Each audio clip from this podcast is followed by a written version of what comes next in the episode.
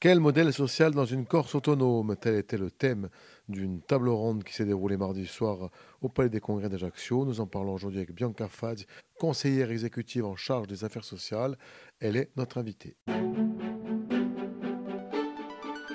RCF Gortica, Philippe Perrault. Bianca Fadj, bonjour. Buonasera.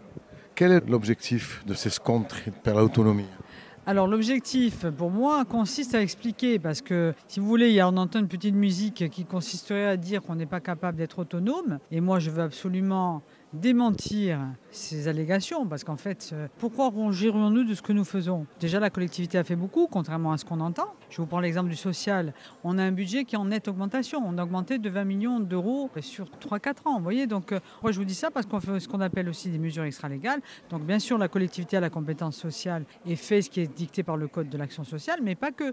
On fait de l'extra-légal. Sur la santé, c'est pareil. Donc il faut qu'on nous donne les moyens de nous affirmer. Les décisions qui descendent de Paris, ces décisions descendantes quand même ne sont pas toujours les meilleures. Et j'en ai pour preuve également d'autres régions qui réclament plus d'autonomie voire même une autonomie, parce que on sait qu'on peut très bien se gérer soi-même et qu'on a toutes euh, les capacités et la compétence pour le faire. La compétence, après, bien entendu, restera la compétence financière qui a négocié. Mais nous sommes euh, en capacité de le faire et il faut expliquer à la population parce qu'on entend trop des trucs tout à fait euh, basiques et très populistes, genre vous allez perdre les retraites. Je prends mon exemple personnel, il est hors de question qu'en ayant travaillé 40 ans que je perde ma retraite. Quel modèle social pour la Corse de demain? Bien sûr, ça sera basé sur euh, ce qu'on a toujours prôné, hein, des valeurs d'équité, de parité. Et après, j'irai plus loin, il y aura peut-être un modèle sociétal aussi à élaborer. Mais en tout cas, euh, on reste sur les valeurs que nous avons connues, hein, qui est le principe de répartition, hein, et qu'on aide les plus démunis.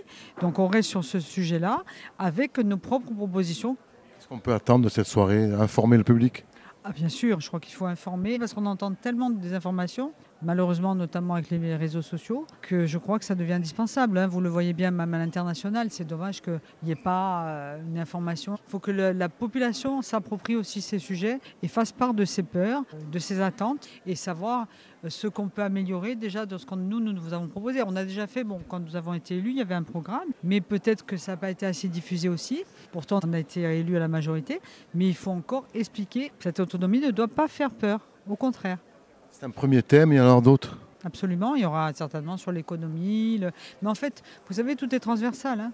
Si on a une Corse moins précaire, on a plus d'emplois. Si on a moins d'emplois, on a plus d'économies, et ainsi de suite. Si on a plus de- d'emplois et plus d'économies, on a aussi moins de gens malades. Vous savez, tout est lié en fait. hein. Donc euh, c'est très important. On ne travaille plus en silo. Il faut vraiment travailler en transversalité. Ce projet s'inscrit bien sûr dans le processus Beauvau. Bien sûr, parce que je crois que trop souvent, on a laissé croire qu'on n'était pas capable de faire un projet, on l'a fait. Maintenant, alors on nous dit qu'il y a des choses qui ne sont pas faisables, c'est comme toujours, c'est ce que je vous dis. Je vais vous donner un exemple très pratico-pratique.